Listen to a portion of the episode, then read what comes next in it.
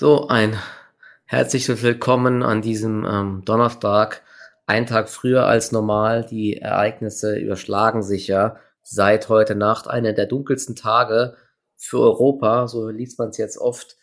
Krieg äh, ist in Europa angekommen. Ne? Also, dass das jetzt so schnell alles geht, das war vor einiger Zeit äh, kaum vorstellbar, aber Jetzt, ähm, jetzt ist es passiert. Wir werden darüber so ein äh, bisschen sprechen natürlich. Ich bin übrigens heute Morgen dann, ich habe schon unruhig geschlafen, um 5 Uhr dann aufs Handy geschaut, habe ich gesehen, die Futures tiefrot. Da habe ich mir schon gedacht, oh je, jetzt ist irgendwas passiert. Und dann hat sich's, äh, ja, hat man die ganzen Headlines gelesen. Seitdem bin ich wach. Also ich bin schon richtig, richtig müde heute mittags, echt übel. Aber so ein Tag wie heute, das gibt's eben auch nicht alle Tage. Deswegen versucht man noch alles aufzusaugen. Darüber wollen wir jetzt gleich sprechen. Vorab ganz kurzer Disclaimer, dass es natürlich wie immer nur unsere Meinungen sind und keine Kauf- und Verkaufsempfehlungen sind. Ihr müsst immer selbst entscheiden, was ihr macht, vor allen Dingen in so einer Phase wie jetzt, ne, wo ähm, absolut eigentlich nicht äh, absehbar ist jetzt überhaupt, wie es weitergeht. Ne? Also was Putin vorhat, weiß nur er selber, aber wir können ja zumindest mal jetzt unsere Strategien so ein bisschen ähm, darlegen noch oder was wir gekauft haben, was interessant ist. Das, das gibt es ja schon. Also jede Krise sind ja auch wieder neue Chancen und ähm, vielleicht ganz kurz vorab, es gab ja schon so viele äh, ganz, ganz schlimme äh, Ereignisse in der Geschichte, auch ganz viele Kriege und im Endeffekt haben sich, sich die Börsen davon immer wieder erholt. Ne? Also das wird auch diesmal passieren, trotzdem, wann das passiert oder wie schnell das passiert oder ob es noch weitere Eskalationen gibt, ist natürlich schwer zu sagen. Aber hören wir erstmal Marks Meinung dazu. Servus Marc, wie geht's dir? Wie äh, hast du den Tag bisher überstanden? Mm, grüß dich, Michi. Ja, also im Endeffekt passt eigentlich alles. Ich habe gestern nochmal massiv Cash aufgebaut, wieder auf 90 Prozent hochgefahren, weil man hat halt gesehen, ja, sobald neue Headlines über den Ticker kommen, die Märkte reagieren sehr sensibel drauf. Die Wall Street hat sich erneut schwach präsentiert.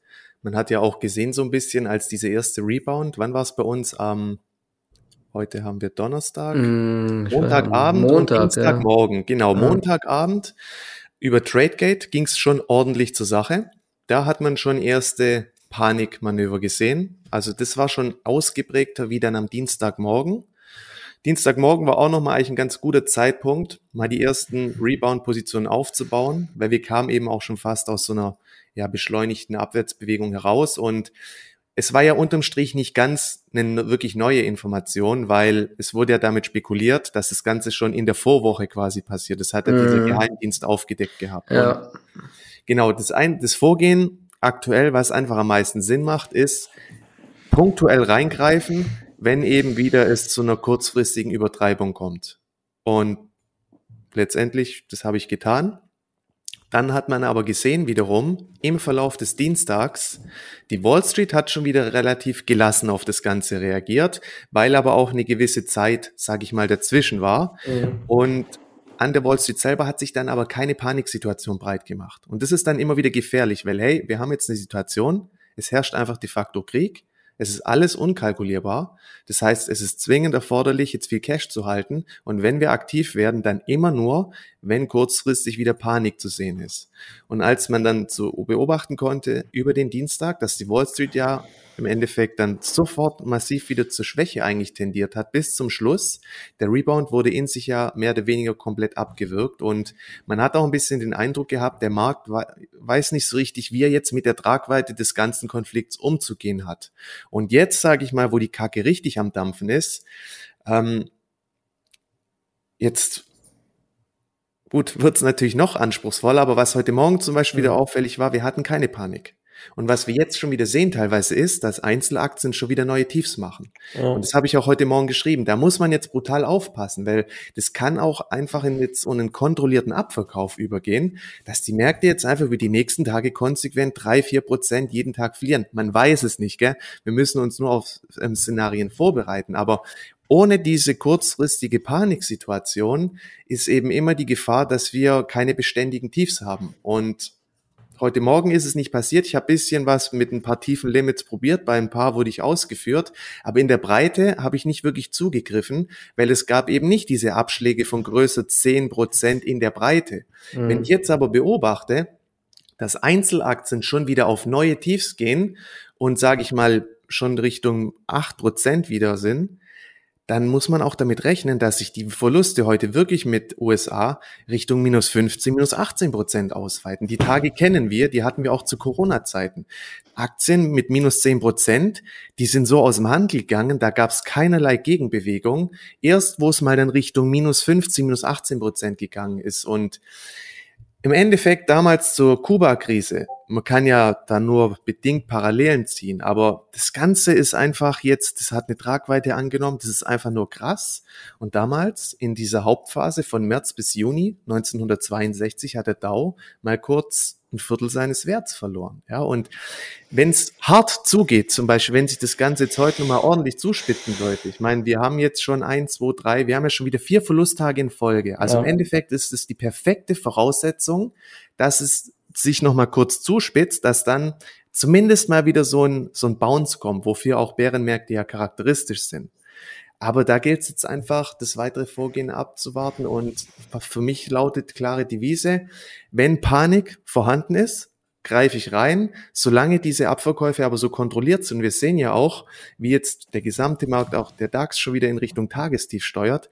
Das ist alles noch viel zu kontrolliert, als dass wir jetzt schon beherzt zugreifen könnten. Und da ist einfach jetzt massive Vorsicht. Ähm, angesagt. Ja, das sind jetzt so richtig knallharte Crashmärkte. Ich schaue eigentlich nur auf die größten Kursverlierer und alles dann Richtung minus 15, minus 18 Prozent wird kaufenswert. Ja, das ist halt echt. Ich stecke jetzt in, in dem Dilemma, dass ich äh, ja auch die letzten Zeit eigentlich immer eine schöne Cashquote hatte, mich jetzt aber habe so ein bisschen äh, reindrängeln lassen in den Markt, weil es ja eben immer noch diese Erholungsbewegungen gibt. Äh, und jetzt es ist halt echt schwer. Jetzt ist das Kind schon in den Brunnen gefallen, sozusagen. Die Frage ist halt, die ich mir jetzt gerade stelle, macht es noch Sinn, nochmal Cash aufzubauen, um dann nochmal zu schauen, äh, falls es tiefer geht, wieder reinzugehen? Oder ähm, ich habe auch noch ein bisschen, ich habe auch noch eine Cash-Quote oder lasse ich die Position jetzt drinnen, aber du hast recht. Also ich mir das jetzt gerade aktuell mal anschaue. Hm, die Erholung war ganz schön im DAX heute Morgen, von minus 5,5 auf minus 3. Jetzt sind wir wieder bei minus 5 Prozent. Gleichzeitig steigen die Ölpreise auf über 100 Dollar. Sieht nicht gut aus. Also ähm, kurzfristig zumindest. Ich bin halt mal, was halt wirklich komplett ähm, noch in den Sternen steht, wie die US-Märkte reagieren nachher. Ja. Also Nasdaq minus drei Prozent. Das, was ich äh, schon oft mitbekommen habe, ist, das war ja auch in China so, dass dann die US-Märkte deutlich gelassener dann auf solche kriegerischen Sachen reagieren, wobei ich jetzt diesmal auch nicht so sicher bin, weil mit Öl und die Fed kann ich ja bisher oder ist ja jetzt diesmal zum ersten Mal nicht äh, unterstützend am Markt, sondern macht ja Zinserhöhungen oder plant Zinserhöhungen. Das macht die ganze Sache halt noch viel schwieriger. Ja? Also Panik in, ja. ja. Panik in Einzelaktien gab es teilweise echt nicht. Ne? Das größte waren mal so bei ein, zwei Aktien minus zehn Prozent. Außer natürlich am russischen Markt, ne? minus 50 Prozent der Index ist der absolute Wahnsinn. Die Sparebank oder wie sie heißt, minus 70 Prozent oder sogar minus 75 Prozent. Gazprom, Lukoil und so, minus ja, 40. Das, du hast es ja heute schon auf Discord geschrieben. Also ich kann auch nur sagen, Finger weg von diesen Aktien, weil wenn ja. die tatsächlich auch vom Handel ausgesetzt werden sollten, gerade mit diesen ADRs, dann teilweise ist man einfach nicht mehr handlungsfähig und es kann sein, das zieht sich über Tage bis Wochen hin und allein schon wieder diese emotionale Vorstellung, man hackt in diesen Positionen drin ja. und weiß letztendlich nicht, was passiert, weil was klar ist, der Westen muss in diese Sanktionsgeschichte jetzt deutlich härter durchgreifen, ja. weil ja, ich meine, es herrscht Krieg und in irgendeiner Form muss man ja da jetzt ganz klare Kante zeigen. Das davor, das war noch mehr oder weniger diese Drohkulisse, aber Putin macht ja knallhart ernst. Also das ja. ist einfach nur traurig, dass wir in so einer ja, fortgeschrittenen Welt echt, dass es so schnell dann doch noch zum Eklat kommen kann und das, es herrschen jetzt einfach an den Märkten andere Gesetzmäßigkeiten. Ich kann mich nur wiederholen. Wir kaufen nur, wenn klare Panik ist. Ich meine, ich fand die Ansätze heute Morgen erstmal konstruktiv, dass der deutsche Markt gar nicht in so einen Panikmodus verfallen ist. Aber man sieht jetzt eben auch, wenn keine Panik stattfindet, diese Tiefs haben einfach keine Beständigkeit und werden teilweise wie Butter rausgenommen. Und es braucht diese, es muss dieses Blut fließen, es braucht diese finale Panik, dass diese quasi maximale Umverteilung zumindest zu einem kurzfristigen Moment stattgefunden hat, dass wir auch mit, mit Schwung, sage ich mal, von unten raus ziehen können. Und das ist alles viel zu kontrolliert. Und mm, ja, es ist echt, ähm, Bei der Kontext, Aktien so. Ja, schau dir, und man muss immer überlegen, wo kommen wir her? Ja, schauen wir uns die US-Indizes im Wochenchart an. Das sind immer noch brutale Niveaus, die wir haben. Ja, wir Aber wir sind jetzt, jetzt, wir sind in der Bärenmarktzeit heute, ja, auch, auch im Index. Ich, ich, ich, muss mir echt mal alle Aktien anschauen. Ich, ich will, ich verstehe weiter nicht, wie wir erst im Index bei minus 20 Prozent sein können. An der Nasdaq gefühlt hat jede Aktie mehr als die Hälfte verloren. Es gibt halt so ein paar Aktien wie Apple noch, aber, und das ja. ist halt auch spannend, mittlerweile sind es auch die Großen, die es zerreißt. Ne? Eine Nvidia, ja. eine Tesla. Tesla, Apple, alle, alle. Tesla und so, die sehen echt übel aus, auch ja. alle. Ne? Und ähm, wenn die Tanker jetzt halt auch untergehen und dann zieht's den Tech-Sektor runter und eine schwache Nasdaq, ja, die zieht dann wieder komplett das breite Band. Das sind oft diese, diese Kausalketten, die dann losgestoßen werden. Und möglicherweise, ich kann mir schon vorstellen, wir kommen heute schwach rein und es gibt dann innerhalb des Handels wirklich nochmal eine finale Übertreibung, weil viele Institutionelle ja auch erst mit der Öffnung des Kassamarktes richtig handlungsfähig werden. Und ich glaube, gewisse Risikomodelle, die sind da jetzt angesprungen, sodass da erstmal zwangsliquidiert wird. Also ich könnte es mir wirklich gut vorstellen, aus der Situation, wie wir gerade herauskommen, einfach noch mit den hohen Niveaus teilweise. Ja. Die werden jetzt ja. massiv bereinigt. Massiv. Ja. Muss nicht so kommen, gell? Aber jetzt gerade, hey, auch wenn wir jetzt gerade kein Geld verdient, es ist Hauptanspruch ist wirklich, ich habe es heute Morgen auch nochmal geschrieben, diese Phase in irgendeiner Form gut zu überstehen, weil jetzt durch diese Bereinigung entstehen echt mal wieder richtig gute Chancen. Und ja. wir brauchen dafür aber im ne-, weiteren Verlauf Handlungsspielraum. Deswegen, wir brauchen eine Portion Cash. Und da ist halt immer die Frage auch, wie weit, wie stark ist man schon involviert im Markt? Sicherlich kann man sagen, ich beginne jetzt auch eine erste Tranche zu kaufen, zum Beispiel mittelfristig. Es ist ja immer gut, da in irgendeiner Form gestaffelt vorzugehen. Indizes sind ja heute auch schon wieder mit über vier Prozent hinten. Aber im Kontext anschauen, auch mal vielleicht bisschen den Verlauf der Kuba-Krise anschauen. Wenn Krieg herrscht, das kann nochmal ein ganz anderes, eine ganz andere Eigendynamik entwickeln. Und da ist für mich einfach eine gewisse Cashquote Pflicht, dass ich immer noch handlungsfähig bin.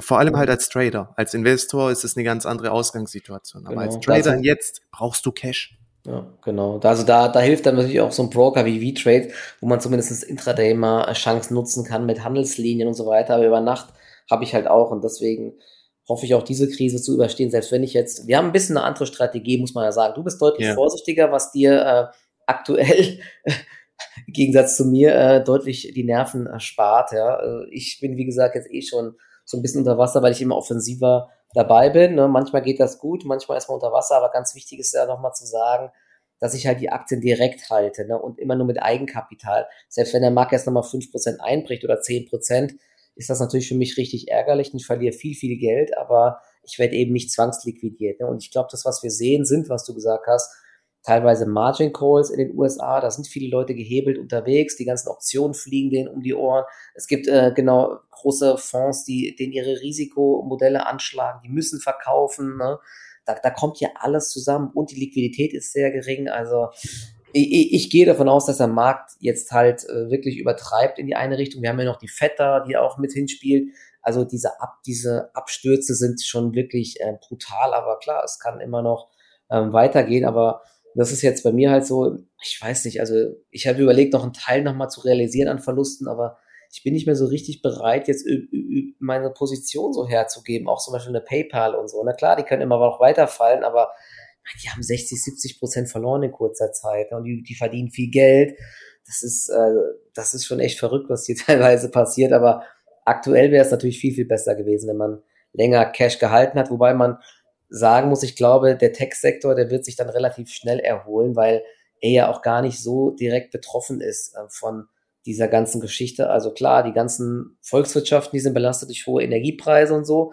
Das stimmt alles, aber ich sag mal, diese Unternehmen haben jetzt kein Geschäft in, äh, in Russland und so weiter. Und ähm, das dementsprechend, wenn, wenn sich das alles ein bisschen legen sollte, was ich wirklich hoffe, dann werden diese Aktien natürlich auch ordentlich bouncen. Aber was natürlich Putin vorhat oder ob er komplett eskaliert. Man liest ja auch Sachen, dass er jetzt auch auf die baltischen Staaten ein Auge wirft und die auch äh, da einmarschieren will oder selbst, äh, ich glaube, äh, Polen und so waren, wurden auch genannt im US-Fernsehen und sowas da. Also, wenn natürlich sowas in die Richtung passiert, dann, ja, dann haben wir, glaube ich, eh ganz andere Probleme als ein Fall der Aktien. Ja. Dann äh, haben wir ein großes Sicherheitsproblem in äh, Europa, aber das wäre worst, worst, worst Case Szenario und ich hoffe einfach nicht, dass das ähm, passiert. Aber eine ganz kurze Sache nochmal zu den, äh, russischen Aktien, da haben mich auch viele Leute heute angeschrieben, da sind die jetzt nicht extrem billig oder ähm, das ist ja krass, äh, hier KGV von zwei und so.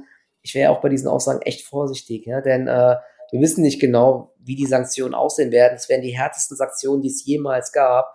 Und was du gesagt hast, das, das haben ja auch schon ein paar Broker gesagt, wenn die Behörden sagen, äh, das Ding wird ausgesetzt hier im europäischen Markt, dann bist du handlungsunfähig. Ne? Dann ist es ganz egal, äh, ob die Aktie oder das Unternehmen noch Geld verdient oder nicht. Du kommst hier nicht mehr raus aus den Positionen. Ne? Und das ist natürlich ganz, ganz gefährlich. Deswegen, selbst wenn das verlockend ist, dass eine Gazprom oder Lukoil 50 Prozent der Minus sind, ich, äh, ich kaufe die jetzt nicht auf mittelfristige Sicht.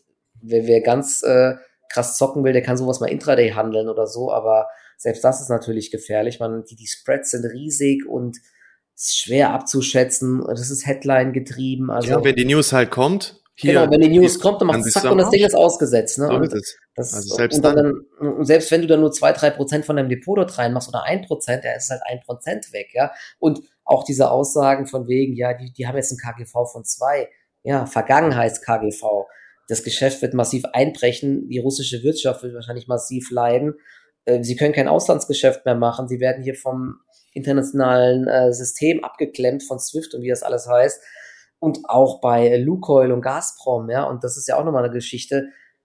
Ich weiß nicht, wie, wie weit diese äh, Spirale sich dreht, aber ich gehe davon aus, dass Europa sich jetzt noch mehr Gedanken macht, wie man sich unabhängiger von Russland macht, ja. Und äh, klar, Russland hat riesige Devisenreserven und so, aber auch Europa kann versuchen, jetzt mehr Gas aus Katar oder aus den USA zu importieren oder vielleicht die Wasserstoffwirtschaft aufzubauen. Klar, das wird lang dauern und so, aber ähm, auch da, ne, da muss man halt echt aufpassen. Deswegen, also mir ist das politische Risiko bei diesen Aktien einfach zu heiß. Ja, und wenn du mal schaust, eine Gazprom, die wurde die letzten Jahre schon immer mit einem einstelligen KGV genau. gehandelt. Das heißt ja nichts bei den russischen Aktien, ja, das heißt ja nichts, genau. Ja, die hat sie nicht groß bewegt. Warum? Im Russland herrscht Kommunismus, es ist einfach kein frei geöffneter Markt und da wird als Investor auch immer ein gewisser Risikoaufschlag vorgenommen und dann hat das KGV nur noch eine untergeordnete Rolle. Man sieht es ja auch jetzt gerade bei den China-Aktien durch diese massiven Eingriffe von Seiten des Staates da, da werden einfach Risikoaufschläge draufgepackt. Genau. Und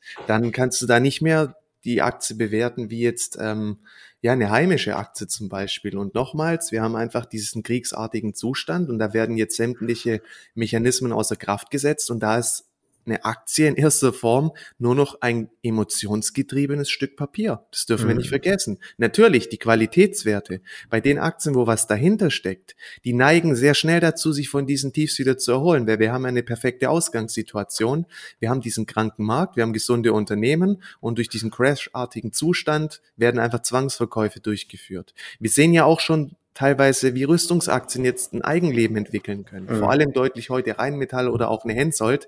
Warum? Klar, ich meine, über die nächsten Jahre ist jetzt einfach die treibende Story, dass dieser Verteidigungsetat massiv hochgefahren werden muss. Leider Gottes, muss man sagen, weil mhm wir haben Klimaerwärmung, wir reden von Elektromobilität, was das alles an Emissionen, so ein Panzer, ich will nicht wissen, was der an auf 100 Kilometer verbraucht. Also es geht eigentlich genau gegen den Zeitgeist, traurigerweise.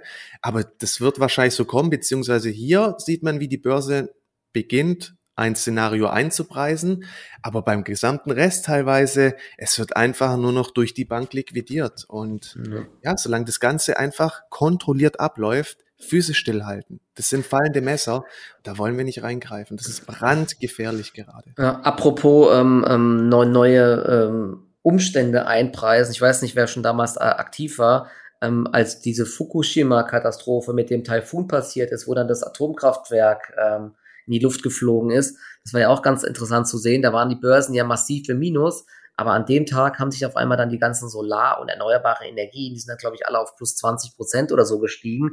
Ne, da sieht man halt auch, dass der, dass die Börse dann neue Umstände relativ schnell einpreist, weil man gesagt hat, okay, Atomkraft ist tot, wir ersetzen auf erneuerbare Energien und die Aktien sind auch, glaube ich, eine ganze Zeit lang ganz schön gelaufen. Deswegen dieses Szenario kann man jetzt auch mal hier im Hintergrund, im Hinterkopf behalten. Du hast gesagt, das eine Thema ist ähm, steigende Rüstung. Ne? BAE Systems ist, glaube ich, auch deutlich im Plus oder auf ja. dem Hoch jetzt oder so. Ne? Hensoldt, Rheinmetall. Und das Interessante bei Rheinmetall ist ja, sie haben ja auch äh, relativ äh, viel im Bereich Wasserstoff mittlerweile. Ich weiß nicht, ob du das äh, mal mitbekommen hast. Da ist es schon ganz interessant, da sind sie auch relativ aktiv, also könnten die sogar von äh, beiden Szenarien profitieren, nämlich auch, dass Europa jetzt schleunigst schauen muss, wie kriegst du diese äh, Abhängigkeit von äh, Russland nach unten geregelt. Und ich kann mir gut vorstellen, dass da jetzt diese Anstrengungen, wir haben ja ganz viel im Koalitionsplan schon, dass da nochmal viel mehr gemacht werden muss. Ne? Und deswegen könnten auch die Aktien natürlich vielleicht mittelfristig ganz interessant sein. Die sind sogar vorhin schon mal so ein bisschen angezogen, also eine SMA, Solar, Nordex, ähm, Nail und so, ne? Aber ja, der Markt, äh, hast du ja gesagt, ne, wir sind jetzt wieder bei minus fünf Prozent und es ist schwer, sich davon jetzt ähm, komplett abzukoppeln. Aber es könnte gut sein, dass dort in der nächsten Zeit wieder so eine relative Stärke entsteht, weil eben noch mehr gemacht werden muss, um sich äh, von dieser Abhängigkeit zu lösen. Also die Aktien habe ich auf jeden Fall im Blick und vor allen Dingen sowas wie Verbio, die sind ja eigentlich so ähm, Aktie Nummer eins, die profitieren könnten. Die machen unter anderem äh, Diesel, Ethanol, aber auch Gas und ähm, das sind ja alles Themen. Wenn russisches Gas, der Medvedev hat ja auch diesen äh, Tweet gemacht hier, äh, ja, wenn ihr wollt, dass jetzt euer Gas doppelt so teuer wird, willkommen in der neuen Welt und so, ja. da ist äh, Verbio jetzt auch ein, ähm, ja, eine ganz interessante Aktie. Und die, ähm, ja, die, die ist ja sogar heute ins Plus gedreht. Also ist eigentlich ganz spannend. Aber also, eine kleine Position da. Ja, Grundsätzlich muss man auf die Entwicklungen jetzt enorm Acht geben. Genau, es könnte jetzt wirklich sein, durch eine starke Offensive von Seiten Deutschlands, von Seiten der Politik, dass eben die grünen Energien noch viel stärker gefördert werden, um die Abhängigkeit vom Gas zu reduzieren. Aber nochmal kurz auf Fukushima und Brexit. Man muss auch sehen, das waren unterschiedliche Szenarien. Brexit und Fukushima geht ein bisschen in eine Richtung. Wir hatten so einen kurzen, so eine kurze Schockstarre. Bei Fukushima war das mit dem Atomreaktor, beim Brexit war es im Endeffekt ist genau das Gegenteil eingetreten, was die Mehrheit eben erwartet hatte, nämlich dass es überhaupt zum Brexit kommt. Da muss man überlegen, okay, die Masse wurde kurzfristig auf dem falschen Fuß erwischt. Es gab massivste Panik morgens, das perfekte Umfeld, um da richtig reinzuladen, weil du musst überlegen, der, die Auswirkung hält sich eigentlich in Grenzen. Zum einen beim Brexit. Gut, bei Fukushima muss man natürlich schauen, wie stark sind die Strahlungswerte.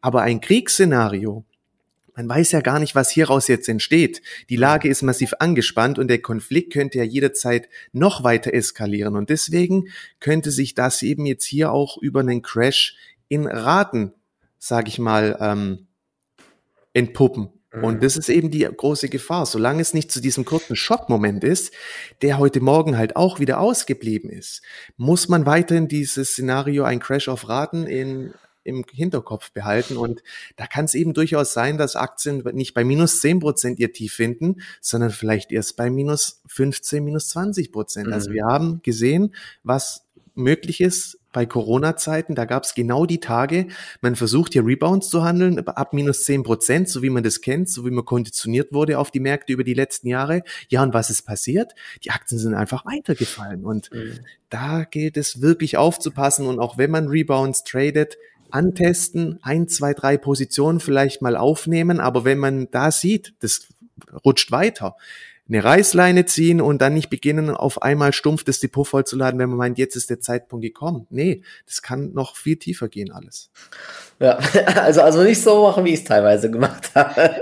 ja. ja. aber du handelst, du weißt auch irgendwo, was du tust, dass du eben nicht den Margin Call bekommst. Und nee, nee, es gibt also eben viele gesagt, Leute, da sieht es anders aus und da sei, soll nur davor gewarnt sein, weil das Schwierige ist ja, wenn man eben in dieser Post-Corona-Phase an die Märkte gekommen ist, ja, da hat man eine ganz andere Seite kennengelernt wie jetzt aktuell, aber das ist halt die Schattenseite und die gehört leider auch mit dazu und da muss man sich komplett anders verhalten. Beide ja, Dip ist vorbei. Es gibt ja jetzt ähm, vielleicht noch mal ganz kurz zu dieser Politik. Ich habe ja auch, ähm, ich bin ja jetzt kein Politik, Politikexperte, ich seh, lese ja auch immer nur, was so alles gemeldet wird. Bringt ja auch nichts. Also nee, genau, du weißt ja eh nicht, was, was, nee. was sie vorhaben, aber zumindestens der äh, aus Russland heißt jetzt, äh, dass ja nur das Ziel wäre, die Ukraine zu entmilitarisieren.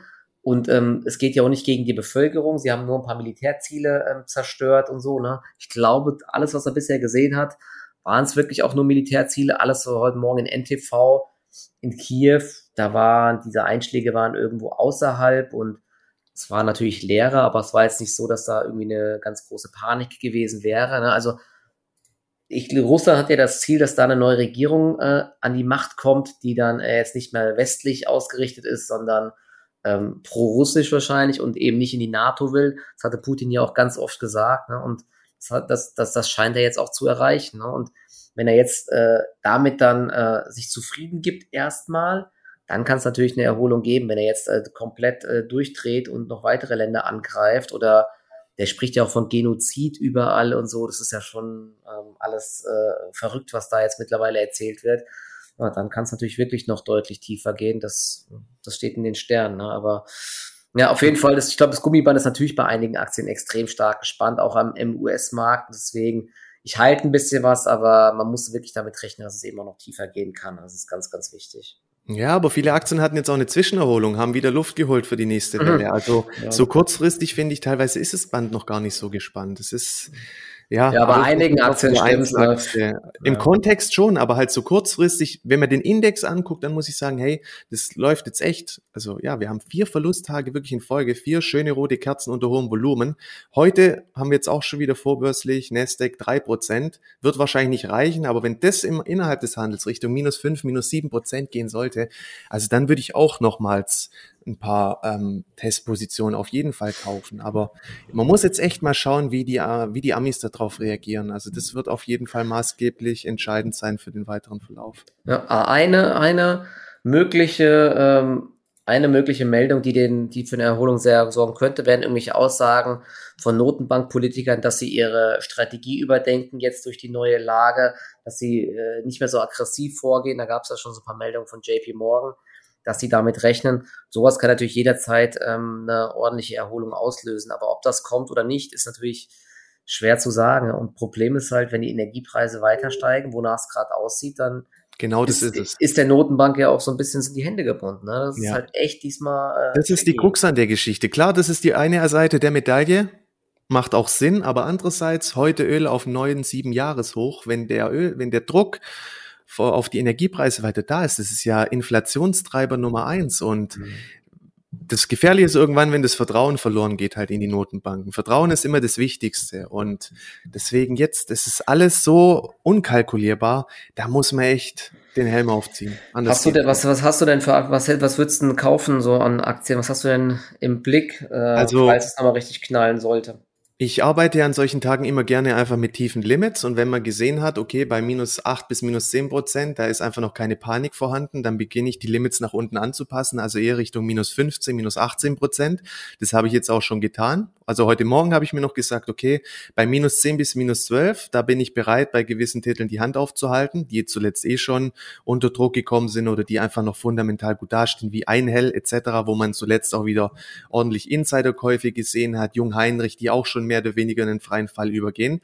Aber das Szenario ist jetzt hinfällig, wenn man auch sieht, wie Butterweich ähm, MDAX neue Tiefs gemacht hat, SDAX neue Tiefs gemacht mhm. hat. Ja, also wir haben da scheinbar noch nicht die Tiefs gesehen und jetzt beginne ich die Limits nach unten anzupassen, eher minus 15 bis minus 18 Prozent. Und das aber teilweise querbeet. Ja, das kann eine GFT sein, die noch auf relativ hohen Niveaus ist. Da ist ordentlich Fleisch dran. Da würde ich dann eher Richtung minus 18 Prozent gehen. Wenn mhm. ich jetzt aber eine Jung Heinrich ansehe, die halt auch schon an den Vortagen ordentlich verloren hat. Das heißt, da ist schon eine gewisse Grundspannung vorhanden. Da gehe ich dann eher, sagen wir mal, Richtung ja minus 12 bis minus 14 Prozent. Prozent, weil aktuell steht sie ja bei minus fünf. Also das ist auch immer sehr stark abhängig von der Einzelaktie. Energiekontor ist auch noch nicht so viel passiert. Heute Richtung minus zehn bis minus zwölf würde ich meine erste Testposition eröffnen. Aber ich, auch Corona hat mich da wieder eines Besseren belehrt. Man muss wirklich aufpassen. Nur weil Aktien mal minus zehn Prozent fallen, heißt es nicht, dass die bereits tief gesehen haben. Ja. Das kann locker sich noch ausdehnen, gerade dann auch bei der zweiten und dritten Reihe. Richtung minus ja, 15, vor allen Dingen, das ist, das ist ja bei Energiekonto und wie sie alle heißen, das ist halt echt keine Liquidität mehr da. Genau. Das ist wirklich brutal. Genau. Also da reichen ja schon 10.000 Euro, um die Aktie zum Einbrechen zu bewegen. Das ist natürlich in so einer Marktphase echt ähm, krass. Aber wenn so ein Ding mal auf minus 20 geht, da musst du wirklich mal reingreifen, weil das ist ja genau so eine Aktie ja. äh, die eigentlich mittelfristig von dieser ganzen Situation eher profitieren sollte. Ne? Mehr, wir brauchen mehr grüne Energie, wir müssen vielleicht mit Windkrafträdern und Solarkraftwerken Wasserstoff herstellen und so. Und diese, diese Entwicklung muss ja noch forciert werden. Also Energiekonto, Abo Wind ist, glaube ich, auch bei minus 10 Prozent heute. Da, hatte ich, auch, da hatte ich auch überlegt, aber genau das Szenario, was du gesagt hast, ich habe halt schon viele äh, Aktien im Depot Und dann so eine illiquide Aktie, da will ich mehr als minus 10% haben, um da ins Risiko zu gehen. Ne? genau, bei Abowind hatte ich heute zum Beispiel ein tiefes Limit drin bei 41,60 und wurde knapp mit der Hälfte der Position ausgeführt. Das hat ganz gut geklappt zum Beispiel. Also immer wieder mit diesen tiefen Limits arbeiten, weil oftmals, wenn die Aktien ins Rutschen kommen, so schnell kannst du eh nicht reagieren. Und auf TradeGate oftmals, ja, dann wird halt der nächste Kurs irgendwo relativ weit unten gehandelt und dann springt die sofort wieder nach oben. Also die beste Herangehensweise ist teilweise gerade wirklich mit tiefen Limits einfach einfach zu arbeiten und aber ganz wichtig, immer weiter auch Handlungsspielraum haben. Genau. Testen, ja, und wenn es nicht ist, raus und dann wieder vielleicht bei minus 15 nochmal antesten, aber nicht jetzt den Fehler machen zu meinen, ja, okay, jetzt ähm, Vollgas und ich lade mir alles voll. Ähm, das wird schon wieder. Ähm, alles auf Basis von Hoffnung ist fatal im Bereich Trading. Ja, also ich sehe, guck mir gerade auch hier so vorbörslich USA an, eBay minus 11 Prozent, aber die haben ja auch gestern Zahlen gemeldet. Da ja, war der Ausblick schon deutlich unter Erwartung. Ne? Also da würde ich jetzt zum Beispiel auch nicht reingreifen. Viele andere Aktien haben schon so extrem viel verloren. Da gucke ich mal, aber ich werde jetzt auch vor, bevor der Handel losgeht, dort nichts machen. Wir sind jetzt 13.100 an der Nasdaq, auch am Tagestief, ne? auch jetzt doch über drei Prozent der Minus. Vielleicht gibt es ja wirklich nochmal einen Ausverkauf auf minus 5%.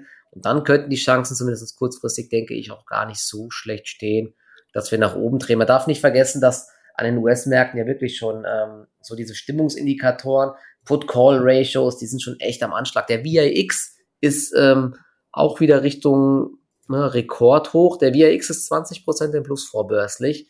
Ja, das ist schon echt krass auf dem Hoch seit müsste jetzt fast auf dem Jahreshoch sein. Also das ist, ähm, also die Indikatoren sind schon am Anschlag, aber das heißt nicht, dass wir jetzt ähm, direkt drehen. Ne? Aber Nee, wenn du mal schaust, vorbörslich eine Tesla minus fünf Prozent, das ist halt gar nichts. Nvidia auch. Wenn wir Rebound Trading betreiben wollen, dann brauchen wir Panik. Und die ja. herrscht bis jetzt am US-Markt nicht.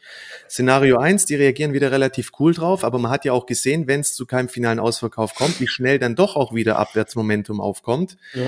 Oder eben das Ganze beginnt sich dann, ja, wahrscheinlich so in den ersten Handelsstunden nochmal massiv zuzuspitzen. Das ist eher mein favorisiertes Szenario. Ja, wäre besser, sehen. weil, ja, es wäre besser, weil ansonsten passiert nämlich das, was wir heute am deutschen Markt Markt hatten, eine kleine ja. Erholung und dann kommt die nächste Welle. Crash auf Raten, genau. Ja, das nervt halt noch mehr. Ja. Aber auch eine, eine Tesla, ne? das, das Minus, das Minus 5% ist das neue äh, Minus 1%. So, ne? Früher war Minus 1%, jetzt ist Minus 5% mittlerweile ganz normal. Aber auch eine Tesla hat sich fast, äh, fast jetzt halbiert seit November. Auch krass, ne? Die waren bei fast 1250, jetzt nur noch knapp über 700 Dollar, trotzdem 750 Milliarden MCAP KGV mhm. ist ja irgendwie bei 100, klar, die wachsen sehr schnell, aber das ist jetzt in so einem Markt auch brandgefährlich. Ne? Also bei Tesla bin ich, bin ich auch aktuell noch nicht drinne und bereit, hier irgendwie reinzugreifen. Ne? Ich habe mir mal so einen Alarm bei 600 reingelegt jetzt, wer weiß. Aber da ist es mir aktuell auch zu heiß, das Teil. Ja, also man kann auch mehr nicht sagen und das Mediale, da muss man auch aufhalten, dass man sich den Kopf nicht zu voll dröhnt. Man muss jetzt einfach schauen, wie die Märkte damit umgehen, aber wir haben jetzt eine Tragweite in dem Konflikt erreicht, wo alles möglich ist. Die US-Märkte haben weiterhin im Kontext gesehen hohe Niveaus und es macht das Ganze einfach gefährlich. Ja, wir haben jetzt noch einiges an Fragen, die wollten wir auch nochmal durchgehen. Oh ja. Haben wir schon über, genau, da kamen ein paar ganz coole Fragen, unter anderem der Moritz zum Beispiel hat gefragt, inwieweit leiden US-Tech-Aktien äh, beziehungsweise auch generell US-Aktien unter dem Einmarsch Russlands. Ist jetzt nicht eher die Inflation ein wichtigeres Thema, was sich dadurch nochmals verschärft? In Klammern steigende Energiepreise und Preise für Getreide und so weiter. Ja, da haben wir ja eben schon so ein bisschen was äh, drüber gesagt. Ne? Das ist ja auch so das Dilemma jetzt, dass die FED nicht stützen kann, dass auch in den USA die Inflation sehr, sehr hoch ist. Ich glaube, so rein ähm, rein äh, operativ leiden eigentlich nicht allzu viele Firmen. Ne? Das wirtschaftliche Gewicht von Russland ist ja extrem klein. Es ist zwar ein riesiges Land und hat äh, extrem viele Rohstoffe, aber so der Handel ist sehr gering und vor allen Dingen der Handel Russland-USA, ich weiß gar nicht, was die da überhaupt groß handeln. Das wird, glaube ich, nicht allzu stark belasten. Und bei den Amis ist ja eh immer so gefühlt, ne? Alle, Russland ist sehr weit weg und so. Ich weiß gar nicht, ob das da überhaupt so viele Leute mitbekommen in den USA. Das ist ja äh, da schon, die, die gucken immer nur auf sich gefühlt. Deswegen, äh, das war ja auch meine Vermutung, dass vielleicht die US-Börsen besonnener reagieren oder das sogar jetzt als Kaufgelegenheit nutzen. Aber Problem ist halt wirklich, wie gesagt, ne, weiter die Inflation, die jetzt dadurch angefacht wird. Ne? Und das könnte natürlich auch ein großes Thema bleiben. Guck mal, das Problem ist einfach, Investoren können einerseits scheu wie Reh Rehe sein und andererseits geil wie Böcke sein. Und wenn Kriegszustände herrschen, dann sind Investoren gerne scheu wie Rehe. Man muss sich nur angucken, was während der Kuba-Krise passiert ist. Da könnte man auch sagen, das hatte überschaubaren Impact auf alles. Aber Investoren wollen da einfach in Deckung gehen, da werden sichere Häfen angesteuert. Das, so funktioniert oftmals die Börse. Einfach diese, diese Treiber, die, die, die Emotionen, Gier, Angst, Hoffnung, Ignoranz, das sind die Leitmotive. Und da kann eben auch sein, dass Aktien zu Unrecht abgestraft werden. Das war oft in Krisenphasen immer so. Und durch diese Ineffizienzen ist Warren Buffett damit zum reichsten Mann der Welt geworden. Ja, weil mhm. irgendwo, er hat sich halt diese Panik zunutze gemacht. Und deswegen in diesen Phasen, da dominieren, wie gesagt, andere Gesetzmäßigkeiten. Da wird noch weniger aufs Fundament Fundamentale geschaut. Und wenn dann halt auch Aktien dabei sind, die eher spekulative Natur sind, gerade im Tech-Sektor, die womöglicherweise noch eine hohe Bewertung haben, ja, die werden geschlachtet. Das mhm. so läuft das Spiel. Ist einfach so. Mhm. Ja, also, gibt, keine leichten, gibt keine leichten Antworten einfach. Nee, also ganz klar man sieht ja, in guten Phasen lässt sich der Investor euphorisieren für eine Aktie. Ja, da kann das Ding durch die Decke gehen und länger der Trend anhalten, als man es für möglich halten kann. Aber in einer anderen, in einer schlechten Phase, da kann halt auch ganz schnell dieser tiefe Pessimismus dazu führen, dass Aktien gnadenlos einfach nur noch durchgereicht werden. Ohne Sinn und Verstand. Das ist Börse. Ja, und dazu äh, passt sogar die nächste Frage. Äh, an welchem Punkt in der Vergangenheit war es nach einem Krieg wieder äh, schlau in den Markt einzusteigen oder woran ähm, erkennt man das? Ne? Das ist natürlich auch, glaube ich, pauschal. Also ich kann mich jetzt gar nicht mehr, ich, ich habe so ein paar Statistiken gelesen, da war das ähm, teilweise ähm, unterschiedlich nach solchen Events. Teilweise ging es sogar am selben Tag dann hoch oder das war das Tief. Teilweise hat es aber auch eine Zeit lang gedauert und da wir diesmal jetzt nicht genau wissen, was Putin hier genau vorhat, was er einnehmen will und ja, wie, wie die NATO und so reagiert. Bisher sind sie ja so sehr, ähm, ich sag mal, zurückhaltend noch, oder es gibt zumindest keine, äh, keine militärische Antwort, sondern nur äh, Sanktionen und erhöhte Alarmbereitschaft. Ist natürlich ähm, schwer zu sagen. Und der Markt kann halt auch recht haben, dass es so erstmal so ein Crash auf Raten ist, weil immer wieder irgendwelche Headlines kommen. Und das, das ist natürlich dann echt das Schmerzhafteste überhaupt. Kann natürlich auch sein, dass Putin sagt, okay, jetzt haben wir unser Ziel erreicht, wir, wir gehen an den Verhandlungstisch zurück, dann gibt es wahrscheinlich einen Bounce von äh, 10% oder in einigen Aktien. Das ist halt auch möglich, ne? aber na, kurzfristig, äh, ich bin irgendwie jetzt auch äh, nicht ganz so optimistisch. Also die höchste Chance auf ein nachhaltiges Tief ist einfach massivste Panik. Ja, wenn es einfach zu einer massivsten Zuspitzung kommt, Aktien gehen Richtung 20 Prozent, es einfach nur noch so ein richtig kranker Tag. Das sind oft diese maximalen Umverteilungen. Alle, die wurden genötigt, ihre Position zu verkaufen. Und irgendwann ist auch dieser Angebotsüberhang einfach nicht mehr da. Und dann merkst du auch, wie schnell Aktien wieder Leichtigkeit nach oben entwickeln können, mhm. wenn da nur ein Hauch von Nachfrage dazukommt. Also ja. das wären die ersten Indikationen, dass wir sagen, okay, die Bereinigung ist durch, aber aktuell läuft sie dafür einfach noch zu kontrolliert.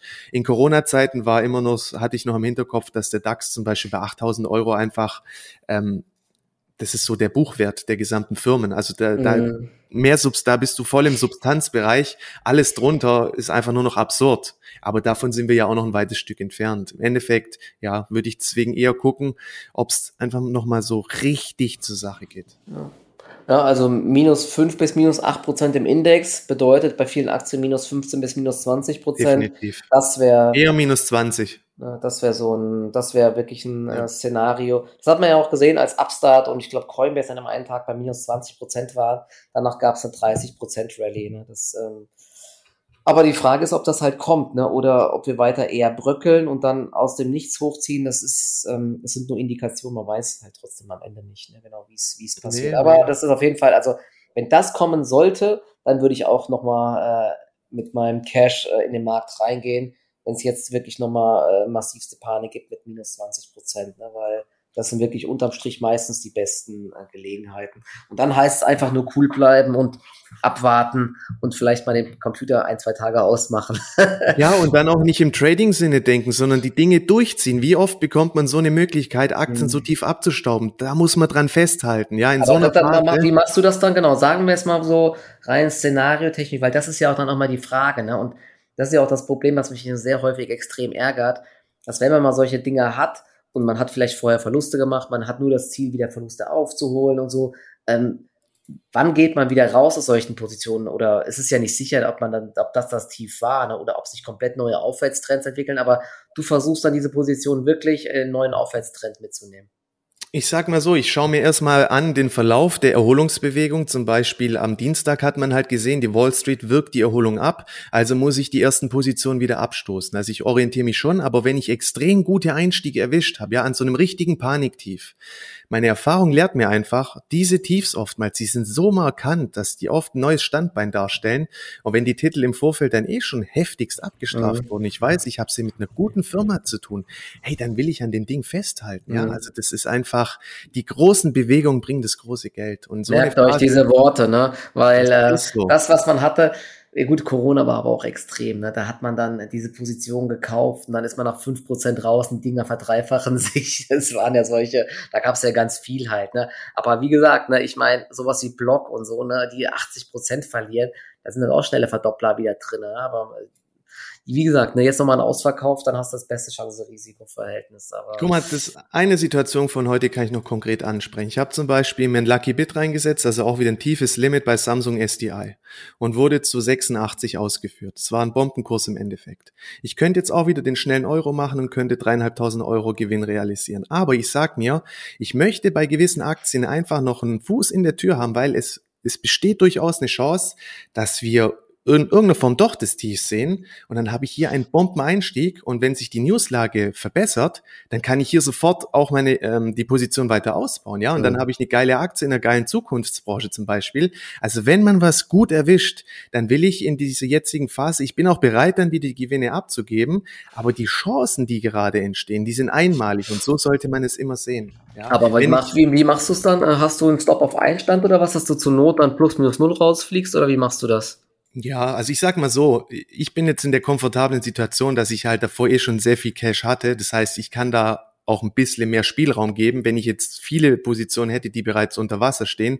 Das nimmt einem ja sofort auch den Spielraum. Also mhm. Richtung Einstand bei 86 würde ich die Position auf jeden Fall halbieren, weil wenn aus so einer Situation heraus der Rebound kommt, er ist kraftvoll und er fällt dann sofort wieder in sich zusammen, ja, also so eine Position sollte man dann auch zumindest nicht in voller Größe wieder in den Verlust laufen lassen. Da muss man dann halt irgendwann auch konsequent sein. Oh, ich krass, ich sehe es gerade. Ne? Wow, was war denn das für ein Kurs hier? War das in Frankfurt oder wo? Ja, ja krass. Ja. Müsst ihr euch mal anschauen. Ja. Bei, äh, ja, da waren 15.000 Stücke sind da gelaufen. Wahnsinn. Jetzt steht sie bei 92,40. Aber du hast halt keine Chance, das diskretionär zu machen. Du brauchst davor diese tiefen Limits im System, weil das ist ein, ein Kurs und dann war's das. Ja, genau. Danach war direkt der nächste Kurs, war direkt wieder drei Euro höher oder zwei oder drei Euro höher. Ne? Das ist klar. Da waren einfach, es war einfach ein Nebenwert, unlimitierte Verkaufsorders und zack. Genau, ja. zum Beispiel eine andere Situation, LPK Laser, die habe ich einfach zur Xetra-Auktion heute Morgen noch gekauft. Und da war jetzt der Einstieg, der Schnittkurs 13,50. Es gab eine Erholung, die ist jetzt gelaufen auf 14,30, aber auch hier habe ich mir gesagt, ähm, ich lasse es erstmal laufen und jetzt pendelt sie halt plus minus null.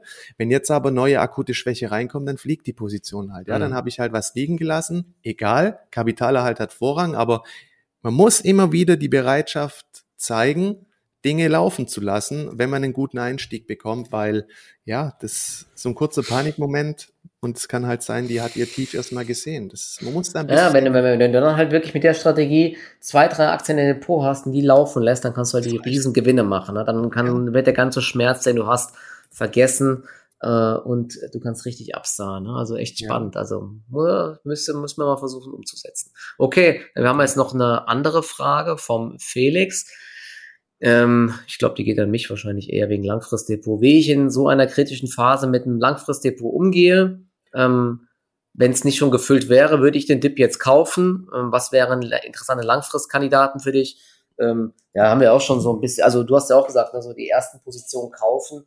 Ich hatte auch letztens noch mal ein bisschen was nachgekauft, jetzt ist es noch tiefer gegangen, aber klar, ich würde jetzt in Tranchen ähm, kaufen. Ne? Vor allen Dingen jetzt, ähm, man kann sich überlegen, ob es der Tech-Sektor ist ja, Qualitätswerte halt. wurde, ja, Qualitätswerte im Tech-Sektor. Ähm, ich würde vielleicht dann zur Sicherheit erstmal die Quartalszahlen abwarten, weil dort die Reaktionen ja aktuell echt brutal sind einfach. Aber da kann man äh, die ein oder andere Aktie auf jeden Fall mal kaufen. Ne? Heute mal zum Beispiel Block anschauen, ähm, wie die auf die Zahlen reagiert. Die ist ja richtig zerlegt worden, wachsen aber eigentlich weiter stark. Ähm, Coinbase meldet auch heute, finde ich auch ganz spannend. Habe ich aber beide, hab, die habe ich nicht im Langfristdepot bisher. Eine Upstart hatte ja gute Zahlen, die ist gar nicht mehr so teuer, muss ich sagen. Da gibt es so viel mittlerweile. Oder klar, auch Man kann jetzt auch äh, schauen, ob man sich ein bisschen, wenn man nicht, es kommt ja darauf an, was man schon für eine Gewichtung hat im Depot. Ne? Wenn man äh, noch nicht so viel hat im Bereich Value, Dividendenaktien, da finde ich auch sowas wie ähm, eine Allianz und so, Münchner Rück, äh, sehr interessant. Selbst eine Puma und Adidas äh, sind ja mittlerweile wirklich wieder interessant. Oder ich weiß nicht, wo Nike jetzt steht. Ne? Sportartikelhersteller die sind ja auch massiv zurückgekommen einfach. Also auch in dem Bereich, äh, wenn ich Cash hätte, würde ich mal erste Position kaufen. Aber Fokus würde bei mir jetzt aktuell auf Unternehmen liegen, die auch schon Geld verdienen oder die zumindest Cashflow positiv sind, weil alles andere ähm, kommt aktuell in dem Umfeld nicht gut an. Ne? Und wer jetzt aktuell noch viel Geld verbrennt, sowas wie Delivery Hero, hat man ja gesehen, was da dann passiert. Ne? Also die Aktie hat sich ja jetzt auch mehr als halbiert in wenigen Tagen und kämpft hier weiter mit den Jahrestiefs. Das ist schon echt krass, muss ich sagen. Ne? Also da würde ich darauf achten, dass ich da eher ähm, bei Aktien unterwegs bin, die ähm, auch operativ Geld verdienen. Genau.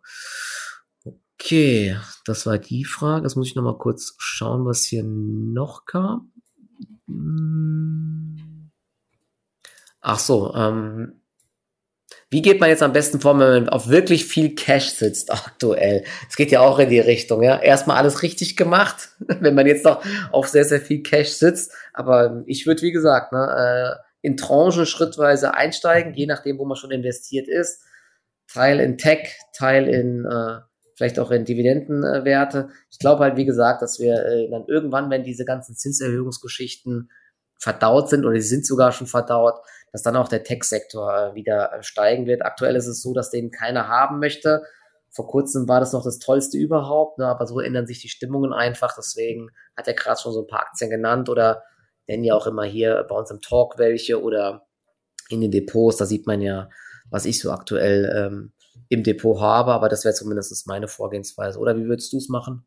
Also im Endeffekt muss man sich halt erst die Frage stellen, bin ich jetzt Trader oder bin ich Investor? Also als Investor sowieso, auch wenn man jetzt beginnt, zum Beispiel ETFs zu akkumulieren, macht tranchenweise gut Sinn zu sagen, okay, ich habe zum Beispiel drei oder vier Tranchen, ich kaufe, oder sagen wir drei Tranchen, ich habe nehme jetzt die erste Tranche rein, wenn der Index nochmal um fünf Prozent fällt, nehme ich die nächste Tranche rein, so dass man halt irgendwann so einen gemittelten Durchschnittskurs bekommt. Mhm. Und bei Einzelaktien kann man natürlich auch diese Schiene fahren, aber da sollte man auch wissen, was man tut. Aber zum Beispiel auch eine Bechtle, ja, also solche Qualitätswerte. Ja, genau. Bechtle, das finde ich auch spannend. Ne? Ja, Mega Auftragsbestand. Es gibt so viele deutsche Nebenwerte, die sind auch so abgestraft worden genau, operativ so gut laufen. da Wahnsinn. könnte man auch mal anfangen. Also eine GFT zum Beispiel, die würde mir noch viel zu hoch stehen, obwohl die sich ja weiterhin gut hält. Aber eine mhm. Bächle, auch gerade mit diesen Qualitätskriterien, ja, IT-Dienstleister, die haben auch den nächsten Jahr noch eine gute Zukunft vor sich.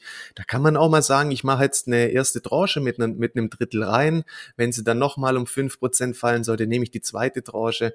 Wenn man eh nicht so viel Zeit für die Börse hat, ist das mit die sinnvollste Strategie, jetzt in Tranchen vernünftig vernünftige Werte zu kaufen. Ganz Oder sowas, klar. was du gesagt hast wie Samsung SDI, ne? die haben sich ja auch halbiert mittlerweile. Ne? Also, ja, wobei die ist schon noch ein bisschen spekulativer, aber ich finde ja. halt einfach dieses Thema E-Mobilität in den nächsten Jahren, das ist ja schon im Endeffekt so der Nerv der Zeit und aber das, ja, wenn man halt wir haben bald eh kein Gas und kein, kein Benzin mehr, müssen ja eh auf E-Mobilität umstellen. Aber ja. wir haben auch keinen Strom, so ein Mist. Wir sind in der Sackgasse. Nee, aber genau. Also das wird ja auf jeden Fall Thema bleiben. Genau, alles mit Sinn und Verstand halt, gern nicht irgendwie blind alles aufsammeln. Ähm, klar, im Sinne von Rebound, wenn keine unternehmensspezifischen negativen Nachrichten da sind, sage ich mir schon an so Tagen, interessiert mich eigentlich jegliche Form von Übertreibung, solange es mhm. halt wirklich nicht jetzt auch ein starkes Russland Einfluss hat, ja, dass Großteil des Geschäfts zum Beispiel in Russland oder so gemacht wird. Das interessiert mich nicht, aber ja, da gucke ich schon auf sämtliche Verliereraktien, aber umso mehr dann natürlich, ja, wir sehen zum Beispiel hier die Sixt, die liegt jetzt bei minus zehn Prozent. Das ist aber für mich, finde ich, noch zu kontrolliert. Ja, reicht aber mir wenn, auch nicht. Ja. Wenn die jetzt halt mal Richtung, okay, minus 14, minus 16, 18 Prozent, ja, dann wird's da schon interessant, weil die sind mhm. im Kontext halt auch noch nicht so stark gefallen. Aber auch eine Six zum Beispiel hat eine ja, wird weiterhin eine gute Zukunft vor mhm. sich haben, weil die mit ihrem Geschäftsmodell auch sehr anpassungsfähig sind. Oder zum Beispiel beim US-Markt, und da tappe ich mich ja immer selber wieder. Ich finde, Airbnb hat im Reisebereich einfach auch das beste Geschäftsmodell für die Zukunft, wenn man irgendwo hingeht und man möchte so ein bisschen unabhängig sein, so auch von diesem normalen Standard-Hotelurlaub. Hey, du gehst halt auf Airbnb und guckst dir irgendwas an und mietest sowas. Also mhm. das sind schon Aktien, weil klar, das ist jetzt auch ein bisschen spekulativer als Tech-Aktie, aber die finde ich schon mega mega spannend. Vor allen Dingen, weißt, weißt du, weißt, weißt, was spannend ja? war beim letzten Airbnb ähm, Quartalsbericht, dass die äh, Buchungszeiträume sich äh, nochmal vergrößert haben, weil ähm, die Leute das jetzt nicht mehr nur buchen, um Urlaub zu machen, sondern die, die, die ähm, arbeiten dort und machen Urlaub ja, gleichzeitig, die Leute und so, ne? Weil du bist ja mittlerweile Homeoffice, ist doch ja, egal, genau. ob du auf Bali sitzt oder Südafrika oder in Frankfurt und so, ne? Also in die Richtung geht das mittlerweile. Und ja. da ist Airbnb natürlich auch extrem gut aufgestellt. Ne? Das genau. ist echt genau. ganz spannend. Ja. Und solche Titel, ja, das sind eigentlich Geschenke, die uns da der Markt macht. Und jetzt muss man einfach mal schauen, wie sich die Situation einpendelt. Wie gesagt, es kann auch sein, die Amis reagieren da heute schon deutlich besonnener drauf. Hm, die Märkte antesten, aber wichtig ist, dass man weiterhin Handlungsspielraum hat, weil es ist eben nicht mit dem Szenario wie Brexit oder Fukushima zu vergleichen. Das sind Kriegsszenarien und man weiß halt nicht, wohin sich das Ganze entwickelt. Es kann deeskalieren, ja. es kann aber auch eskalieren und was man halt so ein bisschen sieht, ja, der Putin, der geht halt irgendwo, was heißt über Leichen, aber der zieht halt einfach sein Ding durch. Gern lässt sich ja. davon niemand beirren und so ja. Leute sind halt gefährlich. Stell dir mal vor, wir hätten jetzt noch Trump. Also das ja, dann, äh, wenn dann alle Leute äh, ja. nur noch äh, dumme Entscheidungen treffen, wird es ganz gefährlich. Da war der Kim Jong-un schon der Rocket Man. Ich weiß nicht, was Trump für ihn, also was ja. der Putin da für ihn Weil der Trump hat ja letztens behauptet, bei ihm wäre das alles gar nicht passiert. Der hat ja, weiß gar nicht, wie es mit Russland war, der war ja eher zurückhaltend immer. Naja, währenddessen steigt der Markt wieder ein bisschen. Also diese, diese Sprünge 100 Punkte wieder hoch im DAX gerade in den letzten Minuten die darf man aber auch nicht zu ernst nehmen. Das ist nee, einfach natürlich nicht. Pur, das ist, ja? äh, aber, aber noch mal eine Sache ganz kurz, was man aber schon die letzte Zeit immer gesehen hatte, dass einige Aktien, weil die Liquidität so dünn ist, die reagieren extrem schnell nach unten, aber eben auch extrem schnell nach oben mittlerweile. Ne? Das ist ja so krass. Deswegen kam ja auch so schnell einmal diese FOMO rein teilweise und auch bei mir. Und deswegen ähm, habe ich auch so ein bisschen Angst an diese Erholungsbewegung zu verpassen. Deswegen will ich ja auch nicht mehr aus den Positionen rausgehen. Also dieser Bounce, wenn er denn mal kommt, das wird natürlich auch sehr, sehr schnell sein. Ne? Aber wann er kommt, ist die Frage. Wir haben jetzt vielleicht noch eine letzte Frage an dich. Ähm, hast du ein Langfristdepot? Ich glaube, das hast du schon mal beantwortet, dass du aktuell das gar nicht machst. Nee, Und dann nee. kam noch die Frage, ähm, wie soll man sich im Langfristdepot hinstellen? Alles stets halten, auch bei stark abgestraften Aktien wie ähm, Alibaba, Teladoc und so weiter. Ähm, also Langfristdepot hast du nicht, hast du gemeint, ne? Nee. Okay. Nee. Dann hast du ja auch schon viele Buchverluste ähm, äh, verpasst, ja, die ich habe. Da kam auch nochmal eine Frage, wie ich damit umgehe. Aber da bin ich ganz ehrlich, auch wenn ich da viel Geld habe in meinen Langfristdepots, ist es jetzt nicht so, dass mich das wirklich belastet. Klar, es macht natürlich keinen Spaß, aber das, da gucke ich jetzt auch, ich habe da wirklich jetzt seit Tagen nicht mehr drauf geschaut. Ich gucke immer nur auf meine Trading-Depots und daher ärgere ich mich, äh, grün und schwarz wie das da aussieht. Aber in meinen Langfristdepots bin ich echt ganz entspannt, muss ich sagen. Ne? Da habe ich mich an die Schwankungen gewöhnt.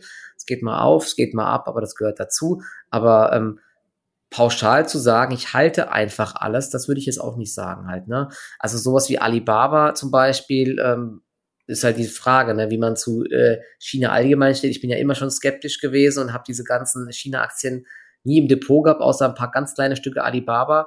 Ähm, muss man halt hinterfragen. Oder auch jetzt zum Beispiel russische Aktien habe ich ja auch per se nie gekauft.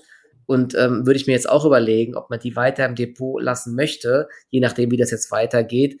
Ähm, weil ich glaube nicht, dass die sich so schnell erholen werden, weil das Verhältnis ist einfach, und die Sanktionen sind da und das Verhältnis ist über Jahre angespannt. Also zu denken, dass äh, eine Gazprom jetzt direkt wieder steht, wo sie mal war, da wird jetzt immer ein Risikoaufschlag erstmal drin bleiben. Das Noch ein viel krasserer am Ende. Ja, genau, ne, und das kann ich mir nicht vorstellen.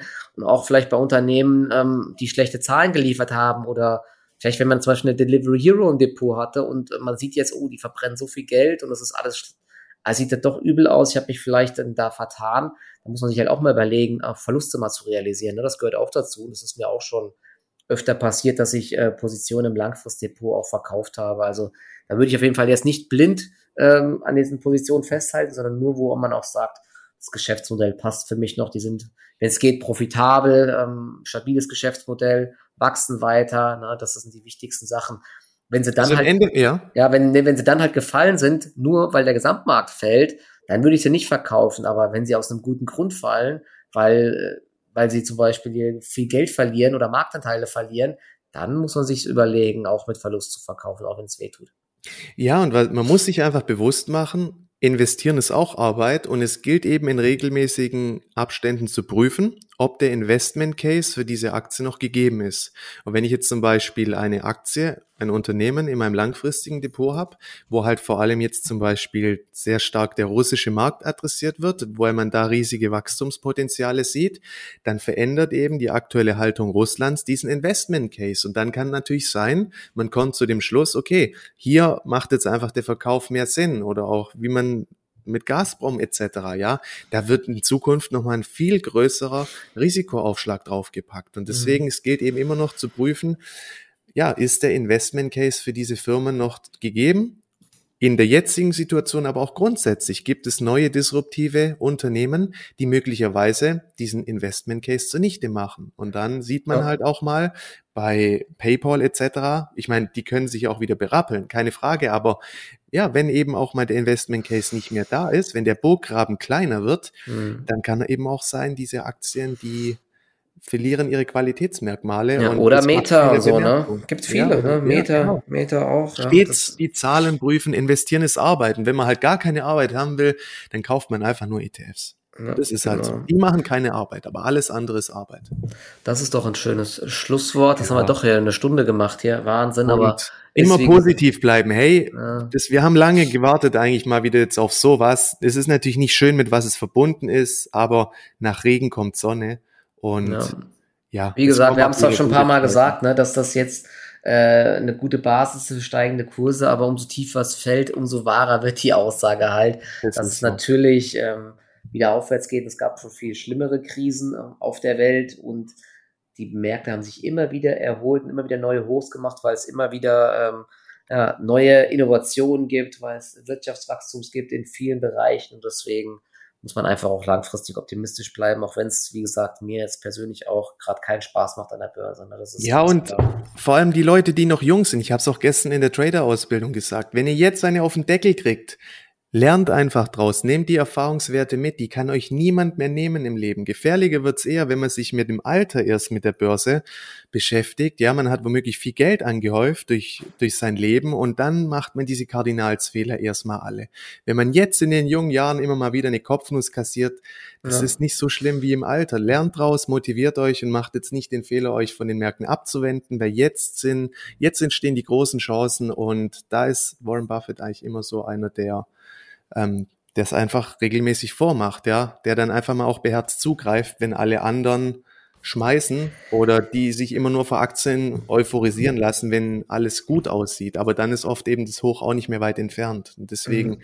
da ist immer so ein bisschen das antizyklische Kalkül auch mit entscheidend. Gerade der kauft, der kauft wahrscheinlich gerade auch schon fleißig, ne? Der Warren Buffett hatte doch immer so eine riesige Cashquote, aber das ist ja ein ganz schönes Schlusswort ja, jetzt genau. gewesen. Also mal sehen, was heute noch passiert. Es ist alles möglich in den USA von minus fünf Prozent oder noch mehr oder auch ins Plus drehen, die Märkte, weil irgendeine Headline kommt. Also ja, es bleibt cool auf jeden Fall mega spannend. Ne? Und äh, genau, kurz äh, nochmal eine Info. Nächste Woche Dienstag, Plan der äh, Bärlich, der Marc und ich machen Donnerstag, äh, dienstags von 8.30 Uhr bis 9.30 Uhr ein kleiner ja, Live-Trading, Marktübersicht äh, und so weiter, kleine Einschätzung der Lage, könnt ihr euch schon mal vormerken.